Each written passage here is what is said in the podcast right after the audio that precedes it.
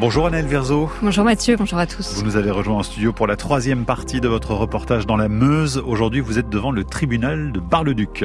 Oui, parce que du 1er au 3 juin, sept opposants au projet d'enfouissement des déchets radioactifs comparaissaient pour association de malfaiteurs. Ils sont notamment accusés d'avoir tenté d'incendier l'hôtel-restaurant situé juste à côté du laboratoire de l'Andra, l'Agence nationale pour la gestion des déchets radioactifs. Alors sur cette affaire, un non-lieu a été rendu, mais ils sont aussi accusés d'avoir participé à une manifestation commémorative le 15 août 2017, y compris après les sommations de quitter la manifestation.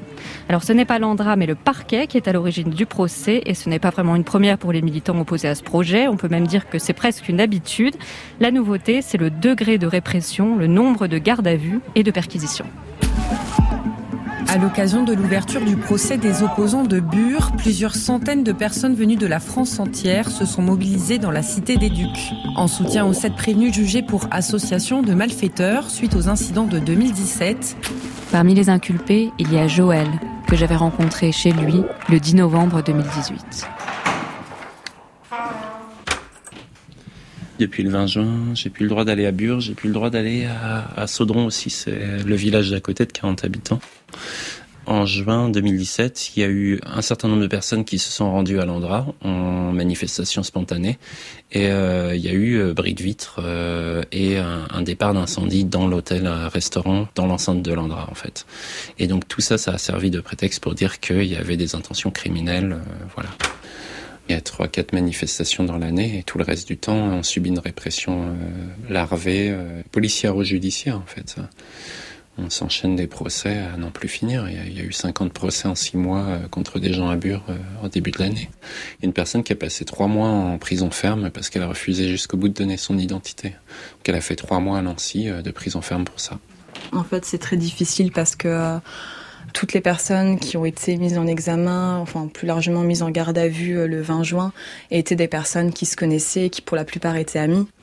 Et le fait de savoir qu'on a été écouté, euh, bah, ça crée vraiment une tension du quotidien. Et je sais que j'ai été écouté pendant un an en continu sur euh, absolument toutes les conversations, sans exception en fait. Le 3 juin 2021, devant le tribunal de Bar-le-Duc, beaucoup de militants anti-CIGEO qui luttent contre l'enfouissement des déchets hautement radioactifs à Bure sont venus soutenir Joël et les six autres inculpés. Beaucoup témoignent d'un même harcèlement judiciaire et policier. Comment vous vous appelez? Moi je m'appelle Irène. Ça fait un moment que vous militez aussi Ah bah depuis le début, hein, oui. Mais bon, euh, j'ai pas l'air comme ça, mais j'ai été aussi perquisitionnée. Hein. Ah, vous avez été perquisitionné Ah oui, oui, oui. À mon âge. Vous avez quel âge? Bah, 74. Et vous avez été perquisitionné, enfin, il y a combien de temps bah, C'était en décembre, il y a deux ans. Oui. Ah, ça fait un drôle d'effet. Hein. Mais d'après vous, pour quelle raison vous avez été perquisitionné? Qu'est-ce ah bah, qui s'est passé? Je sais pas.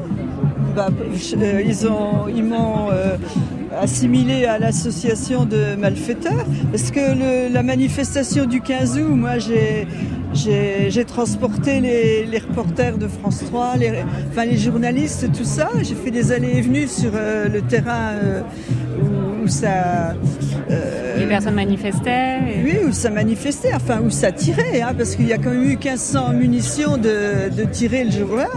Par les forces de l'ordre. Oui, bien sûr. Et euh, ils ont cru, ils ont cru que je transportais aussi des explosifs pour les jeunes. Enfin, donc euh, commission rogatoire, euh, un petit, un matin, euh, voilà, trois gendarmes qui débarquent chez moi. je peux vous dire que ça fait un drôle d'effet. Trois heures de fouille. Trois heures d'interrogatoire à la gendarmerie l'après-midi, enfin c'est fou. Hein Alors que moi, je peux vous dire que je suis une citoyenne euh, tout à fait respectable. Reporters et Mediapart ont évalué les moyens déployés par la gendarmerie et la justice dans leur mission. Près de 765 numéros de téléphone ont fait l'objet de demandes de vérification d'identité auprès des opérateurs de téléphonie. Au total, 29 personnes élues ont été placées sur écoute. La durée cumulée de temps passé à écouter les activistes est équivalente à plus de 16 ans. 16 années cumulées d'écoute. Moi, j'ai été euh, convoqué au tribunal. Jean-Pierre Simon est agriculteur. Euh, quand j'ai été condamné pour avoir mis à disposition mon tracteur et ma bétaillère euh, pendant l'occupation du bois. Et avec le tracteur, c'était quoi l'idée? C'était de eh ben c'était justement c'était un soutien logistique parce que l'idée c'était de faire un pique-nique donc afin que chacun ou chacune soit pas chargé comme des mulets avec les sacs à dos et tout ça on avait mis les les éléments essentiels dans la bétaillère pour soulager un peu toutes les personnes puisque la marche s'est effectuée à pied. Le tracteur bétaillère n'a jamais servi à détruire quoi que ce soit.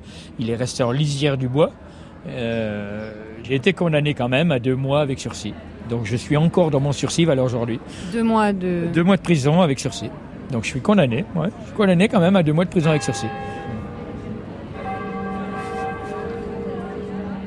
Et les sept prévenus pour lesquels il y avait ce grand rassemblement de soutien risquent jusqu'à dix ans de prison ferme. Mais le procureur a requis pour l'essentiel des peines de prison avec sursis et de la prison ferme pour l'une des personnes qui avait fait sept mois de détention provisoire. On vous retrouve demain, Naël Verzo, pour le dernier épisode de cette série, donc autour du projet de centre de stockage profond de déchets radioactifs à Bure, dans la Meuse.